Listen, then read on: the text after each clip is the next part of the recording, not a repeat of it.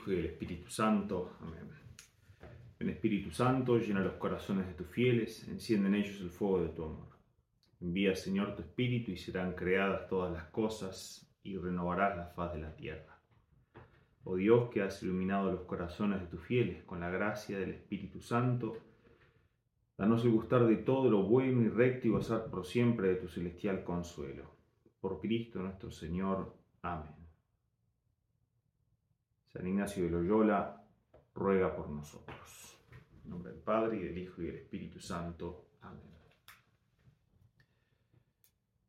Tenemos que meditar ahora, en este día, a Jesús en el desierto. En el número de los ejercicios, en el libro de los ejercicios, en el 274, número 274, entonces encontramos de cómo Cristo fue tentado. Escribe San Lucas en el capítulo cuarto, los versículos del 1 al 13, y Mateo, capítulo cuarto, versículos del 1 al 11. Nosotros vamos a tomar, ya pueden ir buscando, el Evangelio de San Mateo. Vamos a servirnos de lo que cuenta el apóstol San Mateo, el apóstol evangelista. La oración preparatoria, como la misma, la de siempre, la sólita, número 46. Todas mis intenciones, acciones y operaciones sean ordenadas a servicio y alabanza de la Divina Majestad. La historia que vamos a tener es las tentaciones de Jesús en el desierto. Entonces recordarnos la historia, para eso leemos, vamos a leer el Evangelio enseguida. La composición del lugar. Aquí nos imaginamos a Jesús en el desierto de Palestina. El lugar es rocoso para los que pudieron ir a visitar. Es, hay mucho sol. Es inhóspito, en soledad. De día mucho calor, de noche mucho frío, es pleno invierno durante los meses de diciembre, enero y febrero, dicen los estudiosos.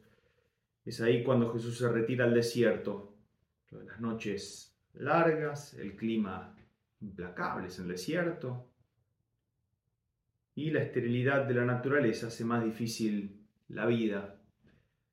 Por ese lugar no hay tanta vegetación, prácticamente nada, ¿no? Pura roca. Jesús se priva de todo alimento por espacio de 40 días y 40 noches. Y lo que es más, el Santísimo Jesús deja que se le acerque y se ponga en contacto con él el diablo.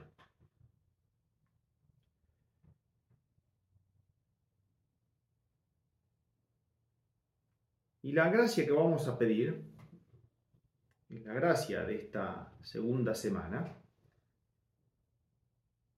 el tercer preámbulo, ¿no? lo tenemos en el número 104 de los ejercicios, cuando habíamos comenzado esta segunda semana, demandar lo que quiero. Será aquí demandar conocimiento interno del Señor, que por mí se ha hecho hombre, para que más le ame y le siga.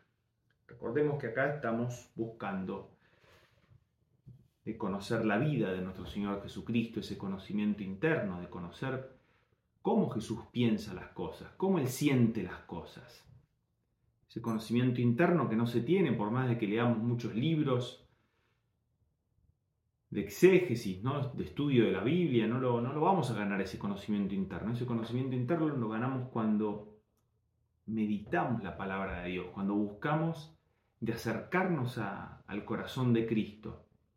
Lo encontramos en definitiva en la oración. Por eso, y eso es lo que pedimos en esta segunda semana, ¿no? Conocimiento interno del Señor, que por mí, una relación personal, ¿no? Por mí se ha hecho hombre. ¿Para qué este conocimiento interno? Para que más le ame y le siga. vamos a leer ahora el Evangelio según San Mateo. Recuerdo Mateo capítulo cuarto y comienzo del primer versículo. Entonces Jesús fue llevado al desierto por el Espíritu para ser tentado por el diablo. Y después de ayunar cuarenta días, con sus cuarenta noches, al fin sintió hambre. El tentador se le acercó y le dijo, Si eres hijo de Dios, di que estas piedras se conviertan en panes. Pero él le contestó, Está escrito, no solo de pan vive el hombre, sino de toda palabra que sale de la boca de Dios. Entonces el diablo lo llevó a la ciudad santa, lo puso en el alero del templo y le dijo, si eres hijo de Dios, tírate abajo, porque está escrito. Ha dado órdenes a sus ángeles acerca de ti, y te sostendrán en sus manos, para que tu pie no tropiece con las piedras. Jesús le dijo, también está escrito, no tentarás al Señor tu Dios. De nuevo el diablo lo llevó a un monte altísimo y le mostró los reinos del mundo y su gloria, y le dijo, Todo esto te daré si te postras y me adoras. Entonces Jesús le dijo, Vete, Satanás, porque está escrito, al Señor tu Dios adorarás y a Él solo darás culto. Entonces lo dejó el diablo, y he aquí que se acercaron los ángeles y los servían.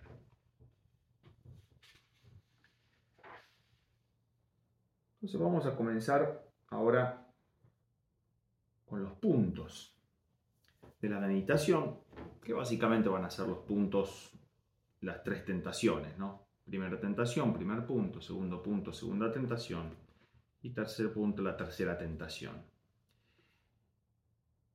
En la primera tentación vemos que es el diablo lo tienta de desobediencia, ¿no? Como el los pecados como el pecado de nuestros primeros padres, de Adán y de Eva. En definitiva fue desobediencia. Dios les había dejado todo el paraíso, todas las cosas, para que las usen. Le dijo, pero atención, ese árbol no lo toquen porque si lo toquen van a morir. Dios le dio la libertad. Dios les había dado una orden y el hombre desobedió, desobedeció. Lo mismo entonces, acá, el Padre le manda a Jesucristo al desierto para que ayune. Entonces, el diablo que comienza a decir, ¿no? Es tu padre que te manda al desierto. Ni a un esclavo se le obliga a esto, ¿no? Como si fuera el diablo que le habla a la oreja de nuestro Señor Jesucristo. Ya que eres hijo del Padre, rompe con tu propia voluntad una condición que te rebaja. Te está mandando hacer esta penitencia. Termina con esto. Entonces, te pide que hagas ayuno. Dile a estas piedras que se conviertan en pan. ¿Y qué es lo que sucede? Jesús defrauda a Satanás en sus esperanzas. Porque por una parte, el diablo no sabe si es Dios o no Jesucristo.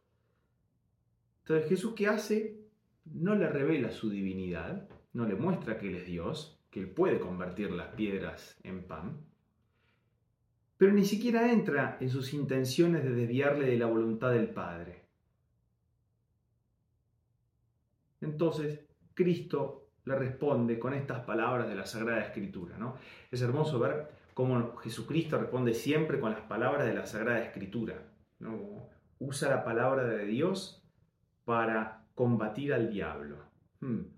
Usar la palabra de Dios, tener la palabra de Dios que inunde nuestro espíritu también para nosotros, para saber dar respuesta a las tentaciones. Por eso Jesús le responde, escrito está, no solo de pan vive el hombre, sino de toda palabra que sale de la boca de Dios. Deuteronomio, libro del Deuteronomio 8.3.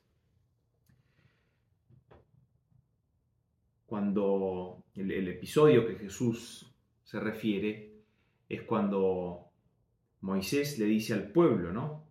Eh, en el pueblo cuando estaba en el desierto. Dice al pueblo que cuando le afligió la, le afligió la penuria, no le faltó el sustento, porque Dios le proveyó con el maná. El sentido en definitiva es la vida del hombre no se conserva únicamente con el pan, sino que puede sustentarse el hombre en cualquier forma que Dios quiera. Dios, si manda algo, manda también cómo sustentarse. Por consiguiente, si Dios quiere que sufra hambre y viva, viviré sin pan, como Dios lo quiera. Esa es la respuesta de Cristo. Yo voy a hacer lo que Dios quiera. Hacer un milagro para procurarme qué comer sería contrariar la voluntad de Dios. Pues un poco ese abandono de Jesucristo, ¿no? De decir, bueno, yo me abandono a la voluntad de Dios. No solo de pan vive el hombre. Si Dios tiene otro plan para mí, si, si mi Padre tiene otro plan para mí, yo lo acepto. Entonces, la primera tentación que quiso que sea de desobediencia, Jesucristo responde con un acto de obediencia y de abandono a la voluntad de Dios. El segundo punto, la segunda tentación es de orgullo y de vanidad. Jesús había demostrado suma confianza en Dios en la tentación primera, se abandonó completamente en Dios. Ahora es tentado para que se exceda de manera desordenada en la confianza en Dios. Y como Jesús se había valido de la escritura para darle respuesta al diablo, ¿qué es lo que hace el diablo? Busca entonces una frase de la escritura para hacerle pecar de demasiada confianza en Dios, una confianza, podemos decir, desordenada en Dios, como si lo que pudiéramos tentar a Dios. Dios me tiene que proteger. Esa es la tentación que le propone el diablo. Fijémonos, por otra parte, como el diablo también es inteligente, es un ángel, y como él sabe, entonces, ¿tienes confianza en Dios? Bueno, yo haré que tengas un sentimiento desordenado de confianza en Dios y que tientes a Dios. Y nuestro Señor Jesucristo entonces, que le responde, ¿no? Como había usado, entonces este, el, diablo había usado, falseando eh, la Sagrada Escritura, aquí también entonces, perdón, ahora en este momento el diablo falsea la Sagrada Escritura, el Salmo 90, en que Dios promete la especial asistencia a los justos. Entonces, Dios promete esta asistencia a los justos, entonces el diablo quiere, le dice, si eres hijo de Dios, tírate abajo, porque está escrito. Ha dado órdenes a sus ángeles acerca de ti, y te sostendrán en sus manos para que tu pie no tropiece con las piedras. Entonces, esta, esta, es la tentación que le pone el diablo. Dice San Jerónimo, el diablo no sabe interpretar las escrituras. Es un mal intérprete. Interpreta aquí mal el texto del salmista, porque le da el sentido absoluto de la protección milagrosa de Dios, incluso en caso de temeridad en los peligros. Nosotros no podemos tentar a Dios. Evidentemente, tirarse del pináculo, del pináculo del templo y decir Dios me va a proteger es tentar a Dios. Dios me tiene que proteger. Entonces, y no es así. Dios protege al justo cuando cumple su deber de Estado, cuando hace lo que tiene que hacer. No. Eh, cuando de manera imprudente nosotros nos ponemos en peligro. Entonces es interesante, como dice como dice este San Jerónimo, ¿no?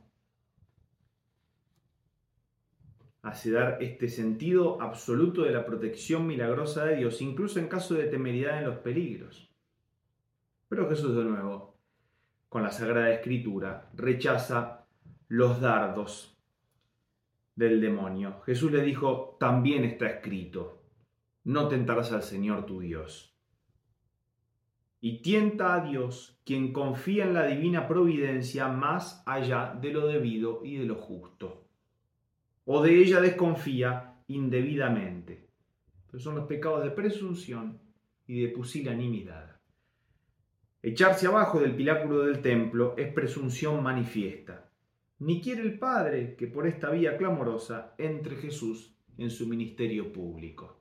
Entonces, claro, es interesante, acá podemos meditar también nosotros, ¿no? Hay gente que, dice, bueno, Dios me va a proteger, Dios me va a curar, y no hace nada para, para ir al médico, no pone ningún medio, entonces, claro, ayúdate que te ayudaré.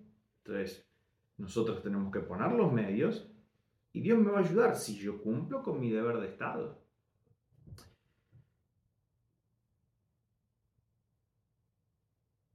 la tercera tentación y el tercer punto. Dios había prometido al Mesías la posesión de todos los reinos de la tierra, ¿no? como lo leemos en el Salmo 2, en el Salmo 71, pero debía conquistarlos a fuerza de dolores y abatimientos. Y ahí tenemos todos los libros de Isaías 49, eh, Isaías 50. El diablo intentará persuadirle para que Cristo invierta el orden de la providencia, llegando al dominio del mundo, sí, pero con un pacto con el mal. Así, comprometerá de nuevo su misión mesiánica. Para ello, de nuevo le subió el diablo un monte muy alto, no puede determinarse si a qué, a qué monte fue, y le mostró todos los reinos del mundo y la gloria de ellos. Dicen los exégetas como que el diablo le representó una, una representación fantástica, ¿no? en, la imaginación le, hizo ver algo, como que le presentó algo, algo delante de sus ojos, una, una imagen, una visión de la magnitud, riquezas, Fausto, etcétera, de los reinos del mundo. El diablo horrendo se hace Dios y le dice, todo esto te daré si te postras y me adoras. Y acá un paréntesis, ¿no? Leyendo hace poco sobre las cautelas de, de San Juan de la Cruz, eh, la tercera cautela contra el demonio, eh, y comienza a hablar un, comentador de San, de San, Juan de la Cruz, el padre eh, Lucas de San José, que hace un hermoso comentario del libro de las cautelas, el padre Lucas de San José. Y este sacerdote habla cómo el vanidoso, el vanidoso en general, el vanidoso anda mendigando eh, elogios, ¿no? Anda mendigando que le digan, qué bien que estuviste, qué bien que haces esto, qué bien, ¿no? Como que va con su corazoncito, dice que es al inicio es inofensivo el vanidoso, es el primer paso para la soberbia, ¿no? Pero que es inofensivo el, vanidoso, porque va ahí queriendo que todos le acaricien, que todos le vean el corazón y que le digan, uh, qué bien, y que le digan, ¿no?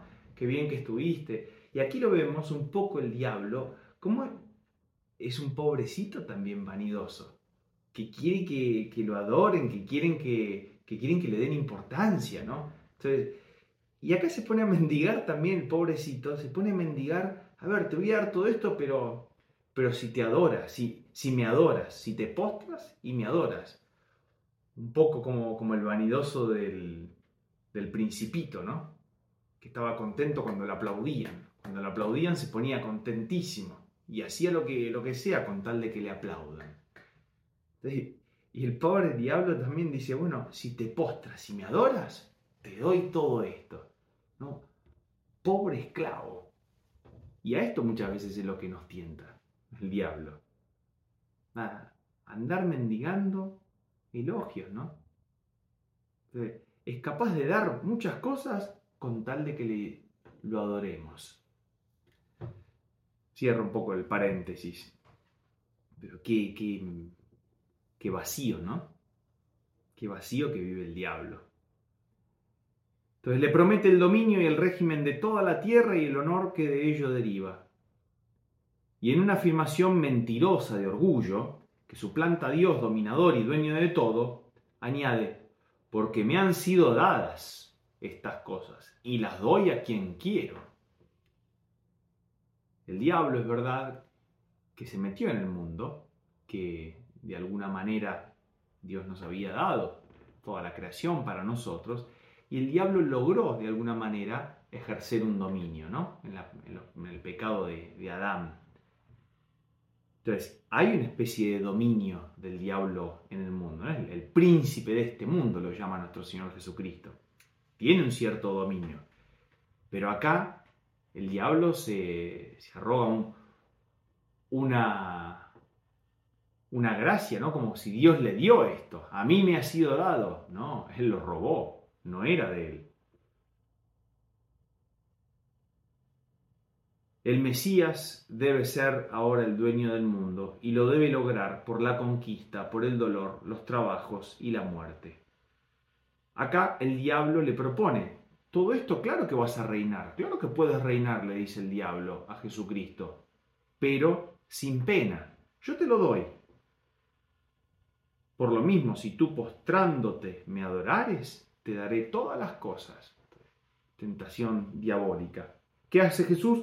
Rechaza con indignación la sugestión infame, sin descubrirse al diablo y sin caer ante su hinchada soberbia. Entonces le dijo Jesús, vete Satanás. Le llama Satanás, que significa adversario, el enemigo, para demostrarle que le conoce y que es el reino de Dios el que él viene a fundar, no el reino del diablo, como lo hubiese hecho adorándole.